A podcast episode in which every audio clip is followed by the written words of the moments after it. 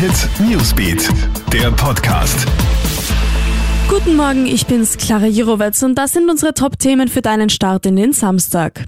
Das Eintrittstesten ist auf Schiene. Die türkis-grüne Koalition hat sich mit der SPÖ grundsätzlich auf eine neue Teststrategie verständigt.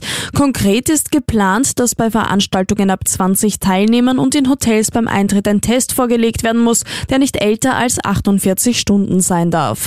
Kontrollieren sollen die Betreiber. Wollen sie einen Test vor Ort anbieten, wird ihnen das Material dafür kostenlos zur Verfügung gestellt. Ausgenommen von der Verpflichtung sind Personen, die während der vergangenen drei Monate eine Corona-Infektion überwunden haben. Seit Mitternacht gibt es Grenzkontrollen zu Tschechien und der Slowakei. Grund sind die hohen Corona-Infektionszahlen in beiden Nachbarländern. Kleinere Grenzübergänge werden geschlossen und fixe Kontrollen eingeführt. Alle Einreisenden nach Österreich müssen weiter eine Selbstverpflichtung zur Quarantäne unterzeichnen. Andernfalls kann ihnen die Einreise verweigert werden. Pendler dürfen auch ohne Quarantäne einreisen. Sie müssen aber glaubhaft machen können, dass sie einen Arbeitgeber in Österreich haben. Kein Twitter mehr für Donald Trump. Das soziale Netzwerk hat jetzt Konsequenzen gezogen und den persönlichen Account des scheidenden US-Präsidenten dauerhaft gesperrt.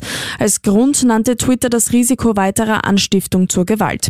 Man habe seine jüngsten Tweets geprüft. Darin habe sich Trump trotz des Sturms auf das Kapitol ausdrücklich hinter alle seine Anhänger gestellt und somit gegen die Richtlinien des Unternehmens widersprochen, heißt es in einer Stellungnahme von Twitter, und zwar wegen der Verherrlichung von Gewalt. Trumps Twitter-Kanal hatte bis zu seiner Sperrung 88,7 Millionen Abonnenten. Alle Infos checkst du dir auch online auf KroneHit.at sowie stündlich im KroneHit Newsbeat. Ciao und bis bald.